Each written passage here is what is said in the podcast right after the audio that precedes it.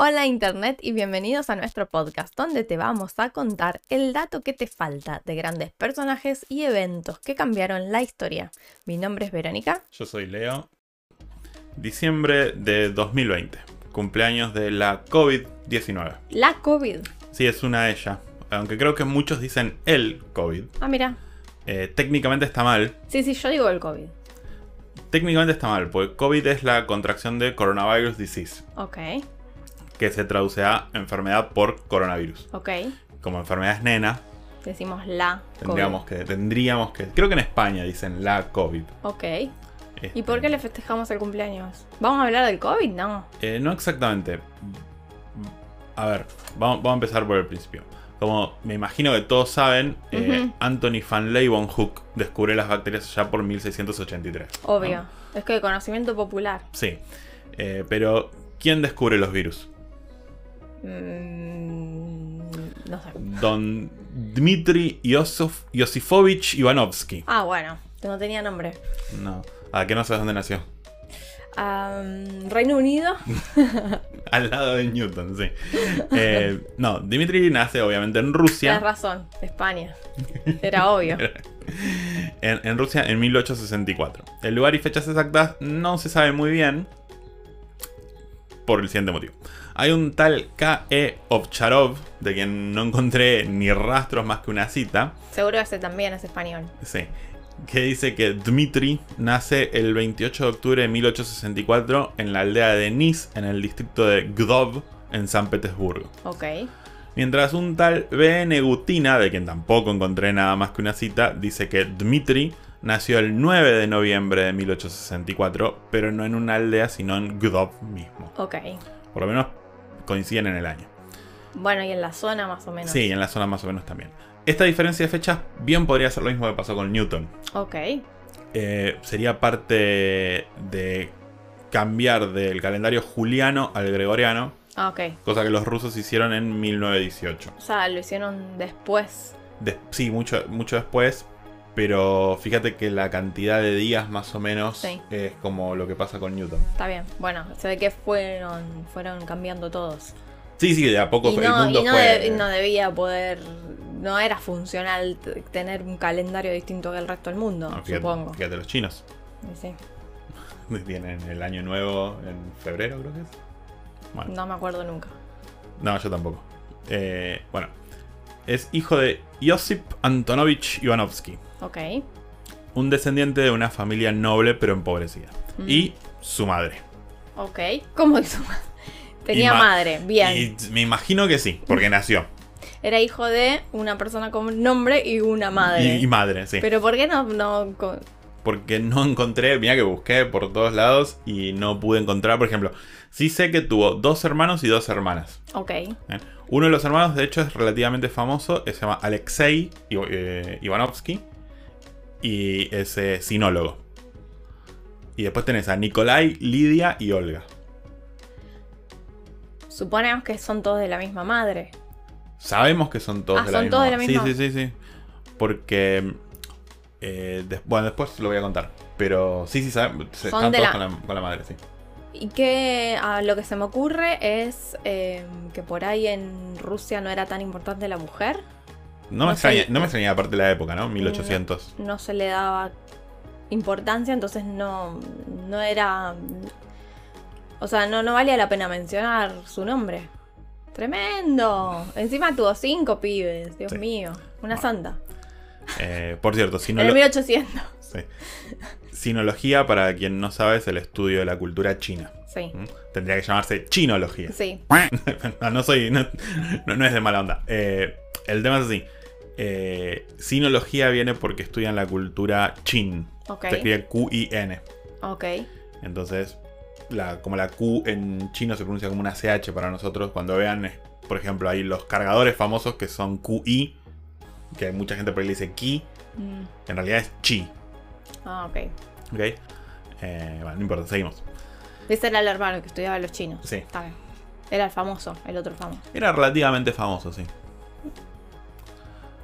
Bueno, mientras eh, don Dmitri estaba en el secundario allá por 1881, Pasteur y amigos estaban investigando organismos microscópicos y su rol enorme en la biología. Mm, Por ejemplo, los procesos de fermentación, su rol en algunas enfermedades y cómo algunas cepas atenuadas podían usarse para generar algún tipo de inmunidad. O sea, vacunas. Sí, el tema, bueno, en esa época era, le tenías que decir a la gente que había bichitos o Mm. cositas que no podían ver y que podían hacerlos enfermar. Y era como... mm, Estaba complicado. y era como medio esto... Sin embargo, si vos le decís que tiene un amigo invisible en el cielo, estaba todo bien. Bueno, pero... le vienen diciendo del amigo invisible en el cielo hace muchos años. Están acostumbrados, esto era nuevo. Bueno, ahí es cuando Que se... no se lavaban las manos o así, qué sé yo. Claro, justamente ahí es cuando empiezan a descartar la idea de la generación espontánea Mm, y empezaron a desarrollar medidas antisépticas. claro, que dejabas algo y por, eh, Claro, por la- generación espontánea se generaba vida. y sí, lógicamente, o sea, vos eh, por generación espontánea vos decías, sí, yo pongo un queso acá, lo dejo un tiempo y le sale un hongo. Generación espontánea, ¿dónde sale Claro. ese hongo? Ahora se dan cuenta que hay amiguitos invisibles que hacen No son que invisibles, son- solamente son muy, muy chiquitos. bueno, para ellos sí, porque no los podían ver. Bueno, eh, un poco después, en 1883, mientras nuestro amigo Dmitri entra al Departamento de Historia Natural de la Facultad de Física y Matemáticas de la Universidad de San Petersburgo, se anuncia el descubrimiento del bacilo de la tuberculosis y la bacteria que causa la difteria. También. Mm. Y en 1884, Charles Chamberlain, un discípulo de Don Pasteur que mencioné antes, inventa el fi- filtro bacteriológico, también conocido como filtro Chamberlain. Course. ¿Por qué? Qué ¿Cómo le vas a poner otro que no sea su propio nombre? Como yo hago un. el vaso de Leo. Y sí. ¿Por qué no? Y bueno, si lo creaste vos y está buenísimo, me puedes poner tu nombre. No sé si está buenísimo, pero es Y todos te van a interesante. recordar. Por el vaso. Claro. El filtro este es un filtro presurizado de porcelana con, que tiene poros tan pequeños que las bacterias no pueden pasar y por eso se llama filtro bacteriológico. Ok. Y esto va a ser imprescindible para lo que va a ser Dimitri dentro de unos años, ahora cuando lleguemos. Está en secundario, pobre todavía. El tema es que desde 1841, Antón de Bari dice que los hongos pueden enfermar a las, a las plantas y de hecho el tizón tardío de la papa, si ese es el nombre, es una plaga que azotó a Irlanda y Escocia generando graves hambrunas, era efectivamente un hongo. Bueno, mucha bola no le dieron en su momento, pero como pasa siempre que alguien tiene razón, se hicieron experimentos y le terminaron dando la razón. Sí, sí.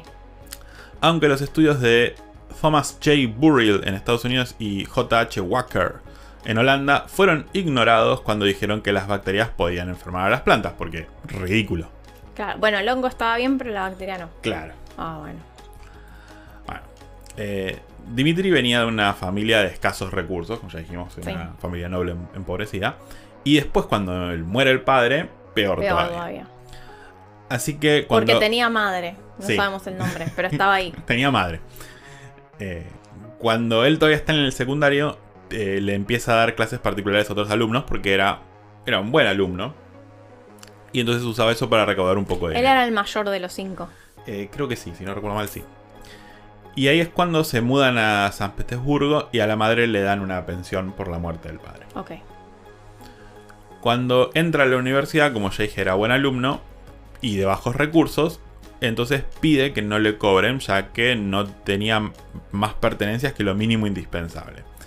Y si bien en ningún lado encontré que, que le hayan dado la beca, Una llamémosle, claro. eh, sabemos que sucede porque De alguna manera consiguió, consiguió claro, su título en la universidad. puede, puede estudiar. Hay un tal Hubert Le Chevalier que Ahora, escribió un artículo. Yo tengo que decir genial porque estás cada nombre estás pronunciando que lo practicaste porque No. muy- Supongo que se pronuncian así. está bien. Bueno, como decía, Hubert Le Chevalier escribió un artículo que es de donde más datos pude encontrar del pobre Dimitri. Y es eh, menciona en un momento que tiene un, un diario eh, mientras estaba en el secundario. Dimitri tiene un diario en Dimitri tiene un diario, sí. Y ahí saca esta frase que, según el autor, demuestra su madurez. A ver. Dice, no puedo entender cómo uno se puede sentar con un amigo durante toda la noche y no hacer nada más que hablar de cosas sin sentido y disfrutarlo.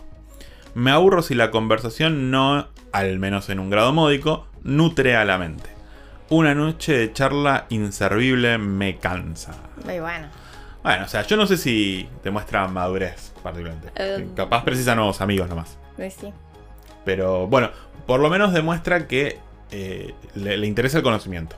Y no quiere perder el tiempo, por decirlo de alguna manera. Claro, en cosas que no Que le, no- que no no le le ayude. reditúa. Está bien, puede, puede tener sentido porque pensarlo que viene de una familia pobre y él quiere progreso, ¿no? sí. O sea, entonces dicen, ok, no puedo perder el tiempo. No, pero pobre, una familia que estuvo bien y ahora está empobrecida. O sea No- que. no sé si alguna vez estuvo bien, ese es el tema, porque Ah. hay, faltan datos. Ah, ok. Eh, igual, pensá que el padre muere más o menos cuando él está en el secundario. Así que, ¿cuánto tiempo tuvo? 12, 13 años, capaz 15 de estar más o menos bien y pasó a estar mal. Mm, Peor, porque ya estaban mal. Claro, o, bueno, no sé, ese es el tema. No, yo lo que se me ocurría por ahí es que el- la se, se valora el conocimiento, por ahí el aprendizaje o qué sé yo. Por ahí más que, que si viene de otro tipo de familia. Sí, también puede ser. El tema es que mientras él estaba trabajando en unas investigaciones de su licenciatura, sería, eh, también trabaja como instructor en el laboratorio de fisiología y anatomía de las plantas. Cosa que yo no sabía que existía, que se analizaba la anatomía Bueno. de las plantas. Parece que sí. Eh, y aparentemente este, es- este trabajo lo usa para, para pagar esa, algo parecido a lo que hizo Newton. Mm, Esto un poco es eh, conjetura mía igual, ¿eh? Porque tampoco lo mencionan en ningún que lado. con ese trabajo pagaba, digamos, un... Es como parte, como parte de tu beca vos tenés que dar clases. Como era buen alumno, entonces dicen, bueno, podés dar, impartir este... Sería como una especie de ayudante de cátedra, Supongo, claro. una cosa por el estilo. Y ahí es donde atrae la atención de un tal Famintzin, que es un bacteriólogo que lo manda a inves- investigar una enfermedad de las plantas de tabaco. Desde ahí es cuando Dimitri le aplaude hasta el Q. No. Estaba muy contento. Pobre, bueno, y sí, le dan más trabajo porque por ahí incluso le No, pagaban. aparte le lo mandaron a no sé hasta, hasta dónde, a investigar, a, viajar. hacer- a viajar y todo. Bueno, la cuestión es que eh, esto fue en 1887 que junto a otro estudiante, B.B. Polovstev, eh, se fueron a Ucrania y Besarabia, que hoy en día es eh, Moldavia. El resultado de esta expedición fue una serie de, de papers donde se detalla la enfermedad y algunas sugerencias para paliarla, porque no tenía ni idea de qué estaba pasando. Ok. No, y aparte, el tabaco debía debía ser importante en esa época, caro, ¿no? Ya voy a llegar a eso y sí. Mm, Bueno, basándose en sus observaciones y entrevistas con los granjeros, ambos estudiantes concluyeron que la enfermedad dañaba más a los cultivos donde el tabaco se había cultivado por mucho tiempo. Así que la recomendación fue que hagan rotación de los cultivos. ok. Cosa que era un poco dramática porque justamente el tabaco era muy valioso en esa época. Después de esto y hacia finales de 1887, Dimitri presenta su tesis doctoral sobre dos enfermedades del tabaco. Ese es el nombre, sobre dos Sobre dos enfermedades. enfer- Capaz que se trataba de eso. Así que creo que se trata así de, de dos enfermedades de la planta del tabaco. Y debe estar buena la tesis porque le dan el doctorado y le ofrecen hacer un posgrado que aceptar medio regañadientes porque creía que no iba a estar a la altura de lo Ay, que quiero llegar al sus virus. profesores. Quiero llegar al virus, ya.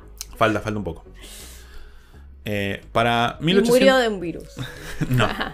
Para 1891, esto es una parte de la. Perdón, eh, esto es una parte de la vida personal de Dimitri que pude encontrar. Mm. F- Escuchen atentamente. Eh, dije, para 1891 se casa con la hija de un exiliado político que había estado dos años en prisión y fue desterrado de San Petersburgo. Ok. Fin. No tengo idea ni quién es el político, ni por qué estuvo encerrado. No, tengo no sé el nombre de la hija. Ah, bueno, el nombre de la hija no importa, Claramente. porque evidentemente Ah. era la hija de alguien, fíjate. Sí, era, era la hija de alguien, claramente. Eh, bueno, a esta altura no hay un mango, así que viene ahí Sí. Alexander III, que era el, el zar de la época. Sí, sí. Así que el anteriormente mencionado Famintzin, ya con las bolas por el piso, digo, cansado de pedir la creación de un laboratorio para estudiar Este la el fisiología de las plantas. lo había contratado para como No, ayudante. no es pero porque lo contrató. Fue como, ah, pará, tiene aptitud el muchacho. Ven aquí y tipo de enseña. discípulo lo tenía. Claro, una especie de discípulo, sí. De hecho, el, lo- eh, Famintzin creo que lo ayuda con su tesis doctoral. Ah, muy bien. Eh, Él y otro más, pero no me acuerdo el otro nombre. Bueno, la cuestión es que dice que quiere crear un laboratorio para estudiar la fisiología de las plantas. Yo, particularmente, no tengo idea para qué me puede llegar a servir. Y si me lo pidieran a mí así con ese nombre, también lo sacaba cagando. Y pues, a ver, señor del gobierno, tiene un montón de este, tiene este dinero limitado. ¿A qué lo va a usar? ¿Darle comer a la gente, seguridad, arreglar las, las cosas o estudiar la fisiología de las plantas? La respuesta es obvia, estudiar la fisiología de las plantas. No, me dijiste soy una persona del gobierno. La respuesta es obvia, me lo voy a robar. Ah, es verdad, tenés razón. Falta esa opción. Bueno, la cuestión es que se cansó y se puso uno en su departamento. Está bien. Claro que poner No un... es pobre, necesitaba un departamento, nada, un lugarcito, un pedacito de tierra. Claro, para que explícame vos cómo pones un invernadero, los cultivos, los aparatos y demás en un departamento. No. Por más grande que sea el departamento, ¿no? Obviamente no es fácil. Como que faltaría espacio. Así que se dedicaron a microorganismos. Ah, bien, bueno. Así que lo, lo pilotearon. Bueno, pero fíjate, si le hubieran dado el lugar, capaz que hoy. Ten- y por ahí teníamos mejores estudios de otra cosa, ¿no sabes? Mm. Bueno. Bueno, esto no tiene nada que ver lo que voy a contar. Pero eh, sí fue en este laboratorio donde MS Voronin descubre la causa de la hernia del repollo. Cosa que yo no sabía que existía. Pero parece que cuando el repollo hace mucha fuerza. No. No, no tiene nada que ver. La hernia del repollo es una enfermedad que afecta a la raíz del repollo, da, brócoli, coliflor, nabos y la mostaza. Se cree originalmente que era un tipo de moho, pero este Voronin descubrió que en realidad era un parásito. Mira vos. Bueno, volviendo a Dmitri. Elige a la fermentación alcohólica como el tema de su disertación de habilitación. O sea, un ruso en pedo. Eh, Sí, está bien. ¡Wow! Era fácil de encontrar, digamos. Sí, en cualquier lado. Eh, bueno, la cuestión es que defiende esta tesis en 1895 y le dan el puesto de docente privado. Y su primera tarea fue enseñarle a un curso electivo sobre la fisiología de las plantas menores o inferiores. Y después de que Faminsin renunciara, le dieron el curso de fisiología y anatomía de las plantas. Ok. Eh, pero, como ya dijimos, los laboratorios de la Universidad de San Petersburgo estaban muy mal equipados. Y Dimitri no podía destilar su vodka. Digo, continuar con sus estudios de la fermentación. El vodka no, No se, se fermenta, se destila. Así que para solucionar el problema empezó con un programa en cooperación con el Instituto Tecnológico de la Universidad en 1896 donde entrenaba expertos en la- para la industria de la fermentación. Era como que eh, préstame tu equipo y a cambio les enseño Los entrenas a cómo, los... cómo mejorar sus procesos de fermentación. Ya sea, no sé, una fermentación de más calidad o usando menos recursos o produciendo más cantidad de, Bueno, de claro, lo que bien. sea fermentado. Esto fue lo suficientemente ex- exitoso como para atraer a estudiantes del exterior. Mm, ¿Y por qué? Había ciertas creencias, por decirlo de alguna manera, sobre el proceso de fermentación, cosa que Dimitri dice no es tan así.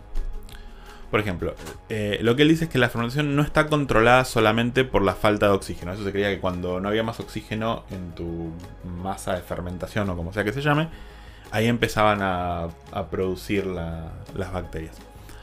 Eh, lo que él dice es que los nutrientes del medio son muy importantes. ok.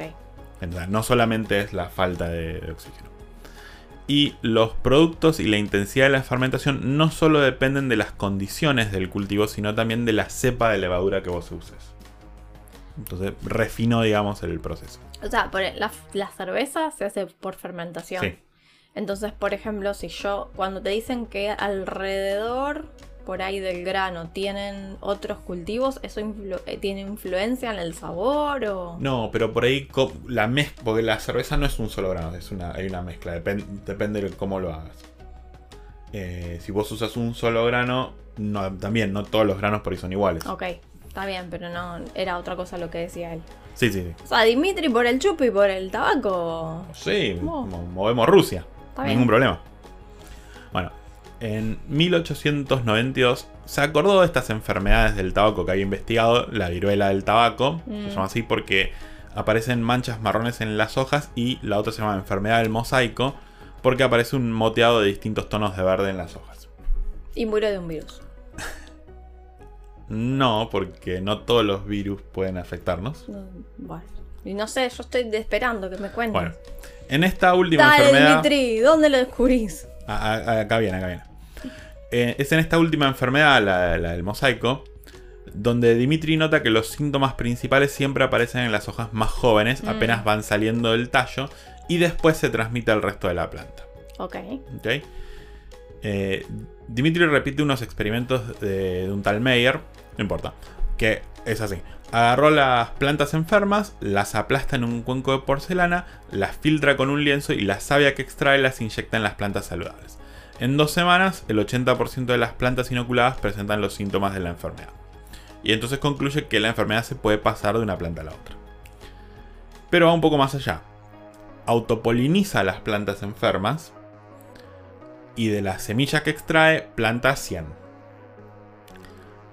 Y después de eso, ni siquiera una muestra síntomas de la enfermedad. Ahora, perdón, toda la vida, ¿no? Con estos experimentos, porque No, ¿cuánto crece, crece tiempo? relativamente rápido. O sea, unos meses te tomará. Claro. Creo que, creo que en eh, 10, 11 días ya tenés Ah, tallito bueno. como para ver. Y capaz ahí puedes incluso ver la enfermedad. Ah, la verdad que no sé. perfecto.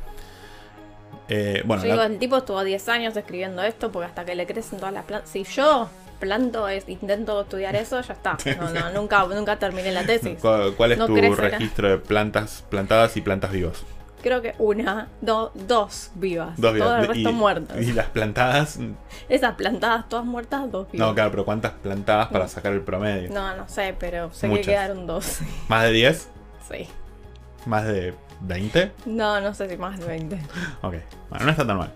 Excepto cuando planté una hermosa, un hermoso pack de semillas que compré, que eran frutos rojos qué sé yo, y salió una, una ruda, ¿no? Ah, no, salió eh, ortiga. Salió ortiga y la cuidaba porque yo pensaba que era, de la- que era fruto rojo y bueno, eso creció fuerte y sano hasta que me pinché y nos dimos cuenta que era una ortiga. Bueno, Esto es una anécdota verdadera. sí, sí, eso pasó. Eh, bueno, al hacer esto de la autopolinización, sacar la semilla y demás, lo que concluye es que no es hereditario. Mm, eh, sino que tenía que, que- que contraerlo la planta, algún tipo de enfermedad de verdad. Y también pudo transmitir esta enfermedad a través de las raíces de las plantas, pero no pudo hacerlo simplemente haciendo crecer una al lado de la otra. ok. Así que acá ya no tenía ni no, no tenía idea ¿De qué estaba pasando? de qué estaba pasando. Y eh, el mejor consejo era cortar las zonas afectadas de las plantas y quemarlas. Si esto no paraba, rotación de cultivos. Ok.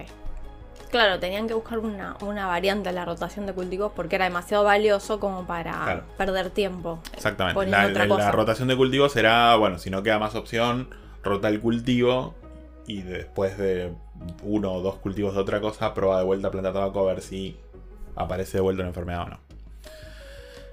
Bueno, entonces acá se da cuenta que en los cultivos donde la enfermedad existía hace tiempo, la forma prevalente de contagio era a través de las hojas y las raíces. Pero en los cultivos nuevos era solo a través de las hojas. Ok. ¿ok? Entonces investiga las condiciones ambientales que favorecían al contagio y encuentra que en general eran las mismas condiciones que permiten que la planta crezca más rápido, o sea, tierra húmeda, aire húmedo y clima templado. O sea, para nosotros es bastante obvio si, te- si lo pones a pensar un segundo. ¿Dónde está eh, el problema? Donde, cuando está creciendo las hojas, o sea, que hay división celular ahí. Y este, se propaga eh, con las condiciones, o sea, que cuando más crece la planta, más se propaga. O sea, está, el problema ahí en la división celular, claramente. Claro, pero eh, en ho- retrospectiva, ¿no? hoy Por ya supuesto. tenés mucha información Claro. que él no tenía. Eh, bueno. Como Dimitri no confiaba mucho en estos experimentos de Meyer, Mm, que reportaba una pérdida de infecciosidad o infectividad, no sé cómo se dice, cuando la savia se filtraba usando un filtro doble de papel. O sea, el chabón ponía dos filtros de papel, lo filtraba y decía, "Ah, ok, no es tan poderoso como el líquido sin filtrar. Así que Dmitri va un paso más allá y demostró que no se perdía infectividad incluso después de filtrarla con un filtro de Chamberlain, que es el que... mm, con el de las bacterias. O sea que pasaba la savia por el filtro bacteriológico. Y aún igual así era infeccioso. entonces, el- la- lo, que lo que tenía en la savia era más chiquito que la bacteria. Bueno, no sabía ese punto. Así que lo que formula la hipótesis de que la enfermedad era de origen bacterial y que bien, las bacterias pudieron pasar por el filtro de Chamberlain. Spoiler, no. Mm, O que alguna toxina generada por las bacterias pasó y estas podían manifestar la enfermedad. ok, Pero no pudo cultivar bacterias usando el jugo filtrado. claro. Porque no había no bacterias. había bacterias. Eh, sin tener idea de lo que estaba haciendo nuestro amigo Dimitri, al mismo tiempo, Martinus Beyerink continúa los trabajos de Meyer y después de un año de estudios publica en 1898 sus conclusiones. Mm. O sea, esto fue un- como un trabajo en paralelo. Y este Martinus dice que la infección no es causada por microbios, sino por un virus, le pone nombre, que viene del griego que significa veneno. O, eh, aunque él lo llama eh, líquido viviente. Ah, ok. Pensaba que pasaba porque era líquido. Claro. Y él dice que el virus solo se multiplica en los órganos de la planta donde sucede la división celular. Así que estuvo bien ahí. Y el virus se desactiva con el hervor. Pero puede secarse sin que pierda sus propiedades infecciosas. O sea, vos lo podés eh, secar completamente la cerveza, la rehidratas y vuelve a ser infecciosa. Ok. Cosa que sí con el virus podría pasar perfectamente. Eh, durante su disertación doctoral en Varsovia, Dmitri se vio disgustado cuando Martinus explica lo de la savia filtrada usando el filtro de Chamberlain y dice, el autor no sabe que yo establecí este hecho hace mucho tiempo. Claro. Uh, guau. No lo citó. No. No debe haber leído sus trabajos. Entonces Mal Dmitri... ahí, mal ahí. Sí, sí. Eh, Se recontra enojó. se enojó, sí, y eh, Le repite el- inyecta un virus y muere el otro. No, porque no sabía lo que era un virus. bueno, de la savia de la planta. No afecta a los humanos. Pero. Por ahí si te inyectan savia de planta te acabas muriendo igual, por, otros motivos, no porque tenga un virus. Eh, bueno, Pero ahí pinchó Dimitri. no, se enojó, pero lo, lo resuelve bien. O sea, agarra y repite los experimentos de Martinus, pero él no estaba dispuesto a aceptar que, que el experimento probaba que la enfermedad era un líquido. Mm, Él dijo, no, estos son bacterias de acá de China. Y el hermano se lo confirmó. Eh, el experimento de Martinus era relativamente simple. Una placa con agar, que es una especie de gelatina. Sí. Creo que sale de Es un una alga. un alga, ¿no? Sí. Bueno, pones un poco de la savia, lo dejas unos días, creo que eran tipo 10 días, retiras la capa superior y usas la capa inferior para ponérselo a las plantas. Eh, la idea es que. Acá no hay microscopio electrónico. No, no hay. No, hay- no No, hay- tienen, no lo pueden ver, ¿no? No, no hay o forma de verlo. Digamos, la creatividad de estos tipos es increíble como para poder empezar a darse tenés cuenta. que, tenés que. Tenés que usar otros recursos. a decir, bueno, a ver cómo pruebo que es una partícula, que es un líquido, que hay ahí. Genial. Este, así que bueno, lo que hacen es eso, eh, le sacan la parte superior Mm. y usan la parte inferior. La idea de esto es que las partículas quedan suspendidas porque no pueden penetrar en esta gelatina, pero los líquidos sí. Entonces Dimitri eh, lo que hizo fue probar con tinta china sobre el agar y se dio cuenta que pequeñas partículas pueden eh, moverse a través del gel. Pero solo si el gel está viejo. Ah, ok. Bien. Entonces usa esta última observación para probar si se trata de partículas. Pone la savia en la superficie de placas de agar tanto fresco como viejo y después de 10 días quita la capa superior y usa la capa inferior para infectar plantas sanas. Eh, Usó el agar fresco en 10 plantas de tabaco y el agar viejo en 5 plantas. Después de 11 días, todas las plantas tratadas con el agar fresco seguían sanas y dos de las tratadas con el agar viejo ya estaban enfermas. Mm, Las plantas tratadas con el agar fresco permanecieron sanas incluso después de un mes de la inoculación. Así que Estaba bien. no, no, no, no pasaron por ahí. Entonces ahí Dimitri concluye que la causa de la infección tenían que ser partículas de algún tipo, ya que las sustancias solubles pueden penetrar en el agar fresco fácilmente. Claro. O sea, no era un líquido. No podía ser un líquido. Y otro experimento que hizo fue usar el filtro de Chamberlain 36 horas seguidas filtrando el mismo líquido, ¿no? Y toma muestras después de 12 horas y después de 36 horas. Ujú. Inocula las plantas con las dos muestras, pero solo las plantas que fueron inoculadas con la muestra de 12 horas se enfermaron. La hipótesis acá es que el- las partículas estas fueron tapando los poros del filtro y ah, con el pasar del tiempo No eh, pudieron no pasar pudieron más. pasar más. O sea, solo, solo pudo pasar el líquido. Entonces prueba efectivamente que el agente infeccioso son partículas, pero todavía no tienen ni idea de su naturaleza. De hecho, creía que todavía eran bacterias raras. Mm, Según dice él, y cito, así es que hay bacterias específicas que causan la enfermedad mosaico del tabaco y encontramos que es innecesario buscar refugio en una hipótesis completamente insostenible del contagium vivum fluidum. Ahí está, ahí tenía la vena. Ahí está. Tiró el aguijón. Sí, se dijo, quedó. un, un paper más completo va a aparecer en se, que- se quedó con, con, Con bronca. Eh, y porque dijo, ¿cómo vas a decir que es un líquido? Si no, no te da. Y bueno, el tipo tenía su hipótesis, está bien. Y se la, la destruyó. Bueno. Dimitri fue ahí, puso las El- pruebas. pero el tema es que como no lo citó, fue y le reventó el experimento. Sí, por ahí, Jodido el ruso. por, ahí, por ahí si lo citaba. Por ahí si lo citaba colaboraban Sí, incluso. no, no, no pasaba nada. Por ahí decían, sí, sí, es un líquido, no pasa nada, está todo bien. Dios mío. Así que es, por ahí, por ahí ser mala onda terminas en descubrimientos. Mm, Bueno, la cuestión es que en 1903 es un poco más cauteloso con su postura. Y se ve, se ve reflejado en, eh, en una nota que hace que dice: La cuestión sobre la cultivación artificial del microbio de la enfermedad mosaico queda para- por resolver por investigaciones futuras. claro, Como bueno. diciendo, no tengo idea qué está pasando en el Y futuro. bueno, sí, se ve que no, no, no logró darle explicación. Claro.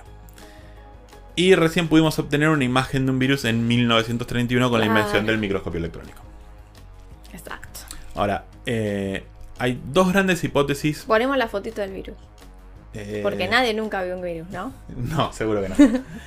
¿A quién se le ocurre, por ejemplo, un coronavirus? Nadie vio nunca. Nadie nunca lo vio. Nunca una imagen de eso. No, jamás. Eh, bueno, es los del. Los del la enfermedad está del mosaico del tabaco son como linitas, son como tubitos. Ah, mira. No. Bueno. Eh, con el respecto a dónde provienen los virus, Sí. hay dos grandes hipótesis, que no las hizo Dmitri. Bueno, pará, resumamos. Dimitri entonces lo que hizo fue descubre que son partículas, Sí. descubre cómo se comportan, pero el nombre en realidad lo Se lo dio Martinus. Martinus. Sí. Pen- Porque pensaban que era un líquido. Que era Eh, como un claro, que veneno. era como un veneno. Exactamente. Queda el nombre Martinus, pero en De hecho, realidad. sí, si vos te fijás en muchos lugares eh, quién descubrió el virus, en general a Dimitri no lo nombran. Ah, mira. Eh, lo, lo nombran a Martinus porque es el que le puso nombre, supongo yo. Y cuando vas a buscar a ver qué hizo Dmitri, hay muy poca información. Y me parece que el trabajo está, que hizo estuvo, estuvo Está muy bueno. muy bueno, pobre, claro. Capaz que era más re mala onda y bueno. No O capaz decir. era porque estaba en Rusia. Bueno, esa era una de las teorías que vos decís, bueno, si es que chabón escribía en ruso por ahí, ¿no? Este, Claro, lo muy leías. difícil. Pero no, el tema es que los papers de él también están en alemán, que en- Mm. para el 1800 eh, Era un lenguaje muy... Era una especie de inglés de hoy en día. Claro, ok. Eh, bueno, decía, hay dos grandes hipótesis que dicen de dónde provienen los virus. Uno es que provienen de los restos de algunas células que perdieron su habilidad de replicarse. Mm, Esto haría que sean algo relativamente nuevo dentro de la evolución de las especies del planeta. O sea, es como que vos tenés una célula, pierde su, su habilidad para replicarse, entonces se deshace los órganos que no precisa y termina quedando un virus, porque queda un fragmento de ADN o ARN recubierto de, la- De- de la claro. alguna capa para empezar. Aunque no todos los virus tienen esa capa. Y la segunda teoría es buenísima porque es totalmente opuesta y dice que son asquerosamente viejos. mm, Y de hecho, la vida más compleja del planeta se dio por una célula envolviendo un virus o un intento fallido de un virus de infectar una célula. ok. Pues el virus lo que hace es. Tiene esta, esta capa. Lipídica. Sí, en general eh, tiene- es una, eh, una capa de lípidos y proteínas. O sea, de grasa. Sí, no todos tienen la capa grasa, pero las proteínas sí, porque lo que vos haces es usar esas proteínas para decirle a la célula déjame entrar. Sí, son como llavecitas. Claro, algo por el estilo. La célula tiene unos receptores, el Sí. virus tiene esta- estas eh, Es proteínas. Lilo Y- multipase y, Claro, y la célula dice, ah, preciso esto, ven, venga para mí. y gana no. lo que hace después es eh, tirar esa carga genética que tiene y toma control de la célula y le dice, viste, la célula tiene los mecanismos para replicarse a sí misma. Le usa los recursos. Claro, lo que dice es, ahora vas a replicarme a mí. Entonces empieza a generar virus, virus, virus, virus, virus, y se quedan todos ahí adentro de la célula hasta que la célula revienta. Y todos esos vi- virus salen, ah, vamos a infectar a todas las células Más que están células. alrededor y Mm. así. Este, hay, está buenísimo, hay un montón de mecanismos locos que hacen lo- los virus para, para poder hay una película, pero no creo que habla sobre bacterias, que es eh, empieza, digamos, lo que sería el live action, o sea, la, la- la película con gente y eh, se enferma el protagonista y como que te vas para adentro del Como cuerpo animados. y después son dibujos animados y, Sí. te, y pasa toda una historia dentro del cuerpo de cómo él me- trata de Sí. defenderse de la enfermedad. No me sale el nombre de la película, pero, Pero lo voy a poner en es las muy notas. vieja, es muy vieja. Sí. Y también hay un anime Ah, mira. Que trata que el- las personas, digamos, son distintos tipos de célula del cuerpo y tienen sus diferentes trabajos y demás. Ah, bueno. Ese no lo vi. Mm, Yo, yo vi muy poquito, la verdad. Bueno, la cuestión es que, por ejemplo, los virus no, no estarían realmente vivos. Porque por nuestra definición de vida vos necesitas poder reproducirte de alguna manera. Y el virus necesita de algo más para reproducirse. Entonces es medio como que no... Y aparte este tema, viste, vos por ejemplo los puedes congelar o secar durante cualquier cantidad de tiempo y reactivan. Claro. Entonces eh, no, no- no los consideramos que están vivos. Después, como ya dije, tenés, que, tenés las dos grandes ramas de virus, tenés los de ADN y los de ARN. No lo voy a explicar. Hay virus que pueden infectar bacterias, Mm, cosa lógica en realidad si Sí. pensás que la bacteria es una célula. Eh, y nosotros usamos eh, los virus para hacer terapia de genes. Porque vos necesitas inyectar a, eh, algún tipo de gen adentro de una célula y el virus tiene el mecanismo Claro. perfecto para hacerlo. Eh. Generalmente lo- el que usamos es el HIV, de hecho. Lo que haces es. Dejas toda la estructura menos el ADN que del propio del virus. Y pones el, el ADN que Lo vos, que vos querés. querés Y se lo inyectas a la persona. Y el virus se encarga de, de llevarlo. de llevarlo. Muy interesante. Muy loco. Y eh, de hecho, para la teoría, esta última que mencioné, que para mí es la que tiene más validez, es porque de nuestro genoma, aproximadamente el 8% son virus que ya no existen. Ay, sí. Entonces ya está ahí desde hace un montón. Ahora, no, no lo prueba directamente, pero es interesante porque decir, ah, ok. eh, de hecho, des- eh, la teoría dice que, la hipótesis dice que si esos virus vos los extraes de, tu- de nuestro propio genoma y los pones, probablemente nosotros no tengamos defensa, porque es como Mm. un remanente que quedó ahí. Claro. Por eso pareciera, ¿no? Como que, que el virus intentó tomar la célula, falló miserablemente y quedó como un cacho de ADN. Era muy interesante. Bueno, me gustó a Dimitri. Esa fue la, la Que historia. pobre, se quiso vengar del otro y no le salió bien porque quedó, quedó el nombre que le puso el No otro. sé si fue tanto como vengarse. Ah, bueno, pero. Digamos que ahí ah, iba con bronca. Sí. Esa cita iba con bronca. Esa cita fue con, con malicia. Capaz se levantó de la disertación y se fue, como diciendo, este chabón no sabe nada. Eh, Pum, eh, no bien. me citó a mí, fue. En ruso, Bien- insultándolo en en ruso y sale corriendo.